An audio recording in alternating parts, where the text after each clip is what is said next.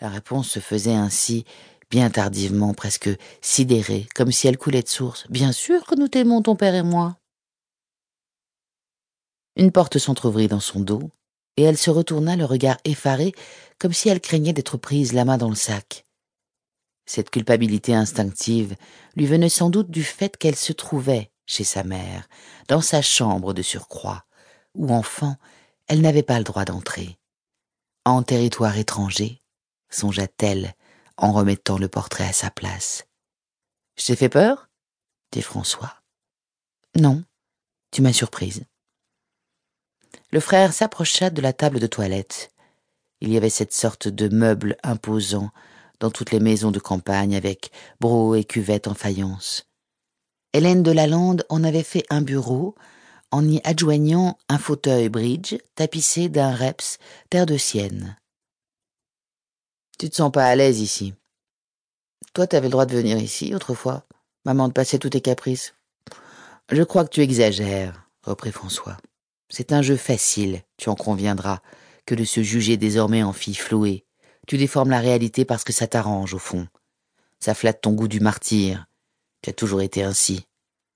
Moi, j'étais pas mieux loti. Maman t'aimait bien plus que tu ne le crois. Stop, s'écria Alexandrine. Je veux plus rien entendre. Mon opinion est faite. Le jugement est rendu. On revient pas là-dessus. Maman n'était pas douée pour les sentiments. François posa la main sur l'épaule de sa sœur. Ce geste l'agaçait. Elle n'avait pas envie de composer. Tu peux tout emporter, François. Jusqu'à la dernière cuillère en argent, je m'en fiche. C'est pas sérieux. Maître Lacourtin a dressé une liste, fait des estimations. C'est un expert hors de tout soupçon. Alexandrine portait les cheveux coupés à la garçonne, un trait de rouge à lèvres sans vif et du col lilas sur les paupières. Une tunique indienne lui faisait un genre qui n'était pas le sien d'ordinaire, tout comme son jean fuseau et limé. Qu'importe, elle les avait choisis pour la circonstance, histoire de tromper les apparences. Seule fantaisie toutefois, des chaussures à hauts talons. Pourtant, Alexandrine n'avait guère besoin de se grandir. Un mètre soixante-dix, c'était ce qu'on lui accordait au premier regard, sans discussion. Elle était mince, élancée, comme sa mère, les traits réguliers, les yeux verts. Tout le contraire de François, on avait peine à croire que ces deux-là étaient frères et sœurs. Lui, il traînait un embonpoint gracieux depuis fort longtemps, et le mariage n'avait rien changé à cet état de fait.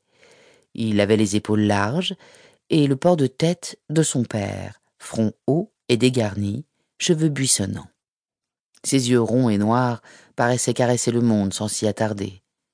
Lunaire à ses heures, pensif ou rêveur, comme l'on voudra, bien que personne ne sût jamais déceler en lui la moindre pensée originale.